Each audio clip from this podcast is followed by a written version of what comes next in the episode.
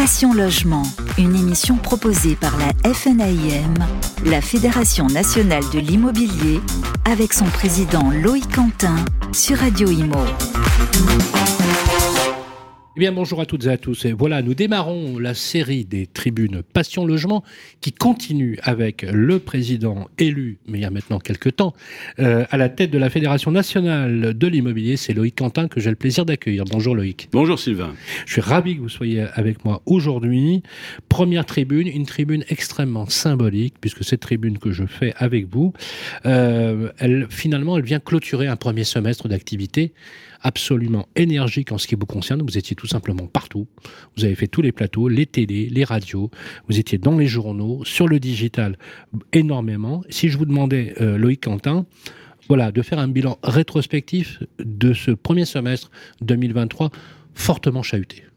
Alors, premier semestre fortement chahuté par la conjoncture, oui, et un premier semestre où il a fallu euh, mettre en, marche une fédération, qui l'était déjà, mais euh, la réorganiser avec un slogan, j'ai dit fédérer, défendre et innover. Ce sont les trois, le triptyque sur lequel je me suis appuyé.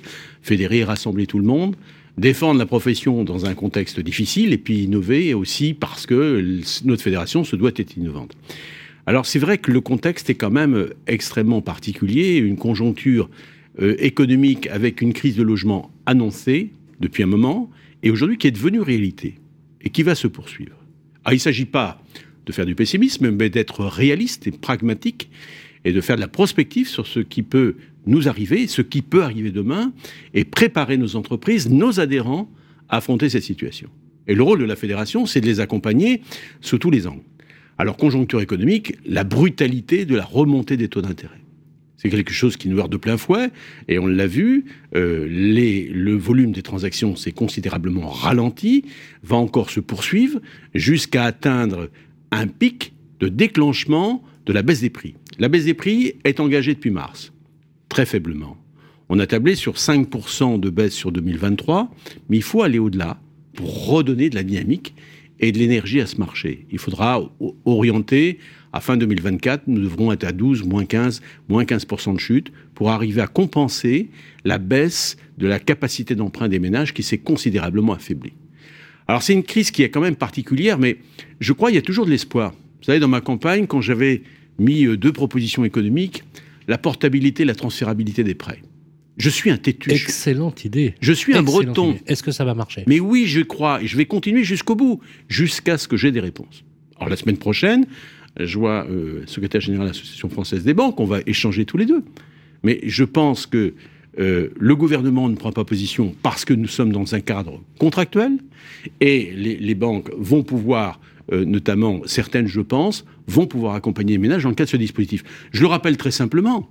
Face à une remontée des taux, est-ce qu'un Français qui a acheté de l'immobilier à deux ans à un taux de 1%, aujourd'hui confronté à un taux de 4%, ne pourrait-il pas porter son crédit sur une autre acquisition parce qu'il est muté de Paris à Lyon La relation contractuelle avec la banque se poursuit. Ce qui serait idéal. Idéal. Et au moins, on accompagnerait les Français face à une remontée des mm. taux et leur donner du pouvoir d'achat. Sans présenter d'ailleurs un gros risque. Euh, ce sont les mêmes garanties. on est d'accord. Hein. Bien sûr. J'allais dire que c'est presque un problème d'écriture. Il connaît son client. Voilà. Et puis, un vendeur qui n'a pas besoin de faire une autre acquisition, ou un couple qui divorce, peut dire, bien écoutez, euh, nous, on va transférer ce crédit à un autre acquéreur que nous-mêmes et lui permettre notamment de bénéficier des mêmes conditions. Alors c'est vrai, je crois que la négociation va se situer euh, notamment sur la durée de cette possibilité de transfert. Mais même si on gagne deux, trois ans, mais ça sera excellent pour le pouvoir d'achat des Français, le temps de passer cette crise où les taux d'intérêt euh, nous heurtent de plein fouet. Il ne s'agit pas de remettre en cause notamment euh, la rémunération des banques et leur, notamment leur retour sur gain sur une longue période, mais au moins qu'ils nous accompagnent de façon provisoire et, transitoire face à une crise, je dirais, des taux d'intérêt qui, qui, qui, heurtent de, plein, de. Ce serait d'ailleurs même l'intérêt des banques. Alors justement, en parlant des chiffres, on voit que le premier semestre a été marqué par des baisses significatives effectivement du volume de vente, assez inégal d'un territoire à un autre. On, voit les territoires, par exemple, littoraux, euh, bah accuser une, très faible euh, décrudescence.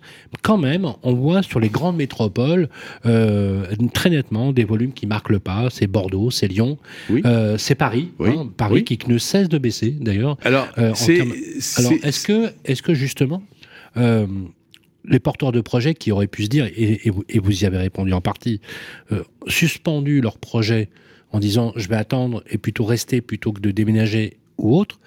Euh, le problème, c'est qu'on a un marché de la location privée, du parc locatif privé, qui est, accuse là pour le coup un stock absolument faible. Il y, a deux aspects. Là où il y a des marchés encore dynamiques, on prend par exemple Nice, est un marché dynamique. Euh, pourquoi? Parce que déjà en 1965, on avait déjà 50% de, propriétaires qui avaient plus de 60 ans. C'est-à-dire que plus on est vieux, plus on a de patrimoine, et plus on a de patrimoine, et moins on a recours à l'emprunt. La problématique est complètement différente quand vous êtes sur une grande ville dynamique avec des actifs, et qui eux ont recours à l'emprunt, et surtout des primo-excédents. Bien sûr. La fragilisation du marché, elle frappe de plein fouet, eh bien, notamment ceux, les primo-excédents, et les ménages les plus modestes, et ceux qui ont effectivement besoin d'avoir le plus recours à l'emprunt. Ce sont ceux-là qui sont fragilisés. Et vous savez que dans le logement, on a deux façons de se loger. On est propriétaire, on est locataire.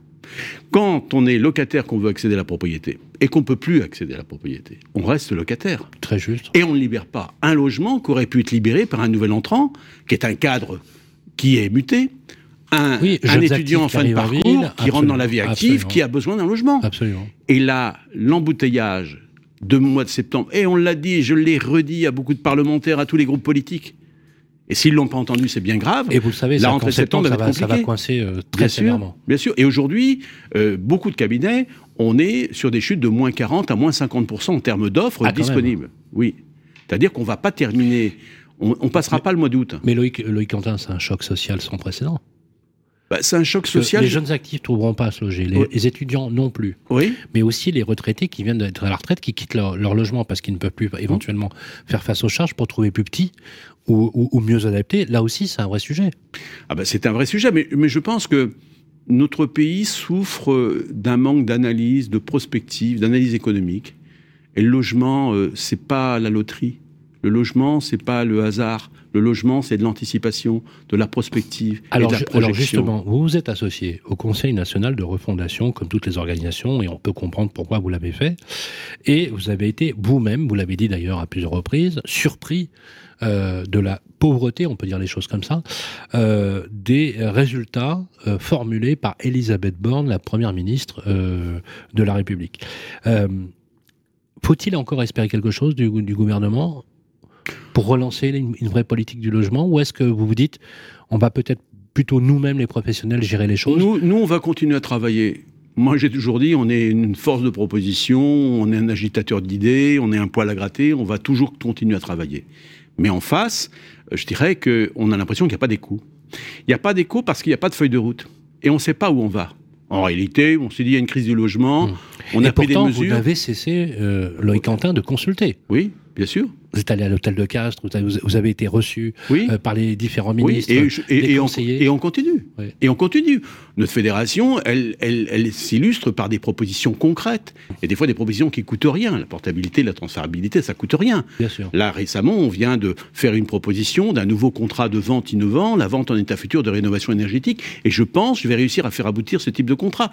On est là pour innover. Et ça, ça ne coûte rien à l'État. La problématique de l'État aujourd'hui et de la politique du logement, c'est qu'il n'y a pas de vision stratégique et il faudrait avoir une vision stratégique sur le développement du territoire au niveau national sur une période de 15 à 20 ans en fonction des mouvements démographiques ou construit avec quels moyens et quelles politiques et aussi avec quels moyens financiers et fiscaux.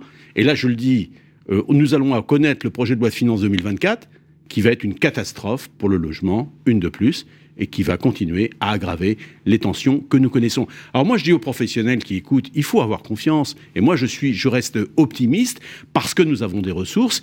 Et nos ressources, c'est euh, finalement le fait d'être fédérés et d'être réunis ensemble pour pouvoir faire des propositions.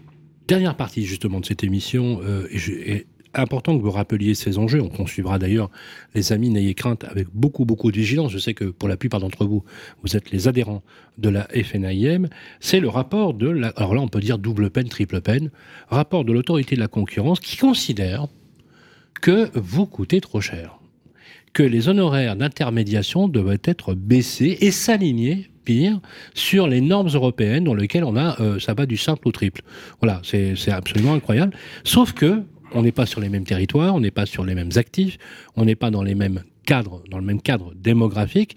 On a l'impression que dans ce rapport, il y a une volonté absolue de réduire les marges de manœuvre, les marges tout court des agents immobiliers. Comment aujourd'hui vous interprétez ce rapport de l'autorité de la ah, concurrence qui fait vraiment grincer là pour le Alors, c'est un rapport, moi je reste optimiste, alors là je le dis carrément, c'est un rapport à charge contre la profession. Vous êtes d'accord hein un, rapport qui... Vous coûtez trop cher, vous êtes... Euh, oui, c'est ce qui est écrit, mais c'est un rapport en méconnaissance totale de notre histoire, de notre rôle, de notre fonction, et notamment de ce que nous apportons, euh, notamment aux Français, en matière de logement. Quand j'étais audité, avant que le rapport soit définitivement déposé, j'avais sept magistrats en face de moi. Et je leur ai dit, je leur ai posé la question. Est-ce le rôle de l'autorité de la concurrence de, finalement, d'intervenir sur le marché du logement? Est-ce qu'il y a un déficit de concurrence? Est-ce que la concurrence est en cause? Je dis, je vous mets au défi de me désigner un marché économique qui soit de concurrence aussi pure et parfaite que le logement en France et l'immobilier. Très juste. À l'exemple, c'est pas le taux des honoraires qui est en cause, puisque aujourd'hui on peut acheter à 0% d'honoraires. On achète à un particulier, on vend à un particulier, on fait ce que l'on veut. Le client n'est pas obligé de passer, de pousser la porte d'une agence. En réalité, 75% des Français qui ont fait une transaction, une vente ou un achat en 2022 sont passés par un professionnel et 92,8% d'entre eux se sont déclarés satisfaits. Donc on a un modèle de concurrence pure et parfaite. Aujourd'hui, on peut vendre de particulier à particulier, il y a des systèmes de coaching, il y a des plateformes d'annonce, il y a tous les systèmes pour le faire, de l'accompagnement, du saucissonnage de la prestation. Et aujourd'hui, on vient remettre en cause un modèle économique qui fonctionne, qui est plébiscité par les Français, qui est ce, parce que je rappelle quand même que nos parts de marché n'ont cessé d'augmenter et la part des, des, transactions détenues par les professionnels n'a cessé d'augmenter depuis 15 ans. On remet cela en cause et en plus, on veut remettre en cause cette loi au gay qui fixe des conditions d'aptitude. Alors moi, j'ai dit maintes et maintes fois, je suis pour un renforcement des conditions d'aptitude, je suis pour un renforcement des sanctions contre la profession, pour la sécurisation du parcours du consommateur. Mais si l'État insiste, insiste, au moment où on doit rénover énergétiquement l'ensemble du parc français, mais se prive d'alliés, parce que nous sommes des acteurs de la rénovation énergétique et ne pas compter sur nous, ne pas nous accompagner ou détruire notre modèle serait la pire erreur de l'histoire.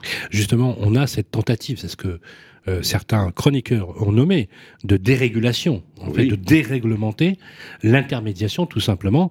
Mais ce que vous dites est frappé de bon sens, Louis Quentin, puisque ce que vous dites, vous dites que les particuliers font ce qu'ils veulent. Oui, ça, vous avez raison, ils peuvent se vendre entre eux, ils peuvent donc payer zéro euh, euh, honoraire d'intermédiation. Et pourtant, l'écrasante majorité d'entre eux choisissent de passer par un agent immobilier. Mmh. Ce qui prouve bien qu'effectivement, ça justifie la prestation et met en relief l'excellence justement euh, professionnelle. Pourquoi justement ce rapport vient-il maintenant? À la succession de tout. Est-ce que c'est le hasard du calendrier Je, pense l'autorité de la concurrence, elle, a pu s'autosaisir. En réalité, quand on le lit, il y a une lettre, commande, une commande du, ministre de l'économie et des finances. J'ai demandé d'ailleurs être reçu par Bruno Le Maire. Je pense que je vais y arriver dans les, prochaines semaines. Mais euh, la lettre, la commande était signée par lui. Et moi, ce que j'ai demandé, euh, notamment, c'est qu'on ait une explication de la stratégie et du but politique et de l'objectif poursuivi. Pourquoi? Pourquoi cette lettre de commande? L'objectif, c'est quoi? C'est de faire baisser les prix. Euh, non, parce qu'en réalité, les prix ne baisseront pas. C'est quoi l'idée? Non, je crois que euh, je, pense qu'il y a peut-être une vision, euh, notamment, qui consiste à dire qu'on peut très bien remplacer l'agent immobilier, donc la prestation de services, par des plateformes ou des mécanismes automatiques, euh, des systèmes d'intelligence artificielle qui viendront se substituer. Mais je dirais aux législateurs que compte tenu de la complexité réglementaire et juridique de l'environnement de l'immobilier, je crois que l'intelligence artificielle, elle seule, ne suffira pas à suivre le rythme des évolutions réglementaires. C'est extrêmement clair. Euh, toute dernière conclusion, justement, et merci encore une fois Loïc Quentin de nous avoir fait partager avec passion euh, justement tous ces éléments de réflexion. Il y a un pilote dans l'avion, ça c'est clair le congrès 2023, c'est le 4 et 5 décembre. Oui. Voilà, c'est votre premier congrès. Quelques mots. Oui, ce bah, sera un, congrès euh, avec le thème de mémoire, c'est ensemble toujours plus fort. Une volonté de fédérer l'ensemble, je dirais, tout l'écosystème de l'immobilier. Moi, j'aurais souhaité que ce soit le congrès du logement réunissant tous les syndicats. J'ai fait des invitations aux deux autres syndicats, ils l'ont pas saisi. La FNIM va le tenir, mais je veux rassembler le maximum, ensemble toujours plus fort, dans un contexte et une conjoncture qui sera aussi difficile et peut-être plus difficile en décembre. Mais je, je tire l'attention aux adhérents. Soyons optimistes, soyons fiers de nous et continuons d'avancer tous ensemble. Voilà, ensemble toujours plus fort, c'est bien la marque de fabrique euh, qui vous anime. Loïc Quentin, président de la FNIM. Merci Loïc. Merci Sylvain. On vous souhaite une très belle, très estivale, effectivement. Voici pour le premier numéro de Passion Logement, juste avant la rentrée de septembre. Prenez soin de vous, profitez-en. Euh, Il y a un pilote de l'avion, c'est Loïc Quentin et l'ensemble de ses équipes, justement, qui président aux destinées de la profession. Soyez sûrs qu'on vous y répondra tous les mois dans Passion Logement. C'est à suivre, bien évidemment, en podcast et sur tous les agrégateurs et bien évidemment sur Radio Imo ainsi que sur le site de la EFNAIM. Excellentes vacances, Loïc, et à très vite. Passion Logement, une émission proposée par la FNAIM, la Fédération nationale de l'immobilier, avec son président Loïc Quentin sur Radio Imo.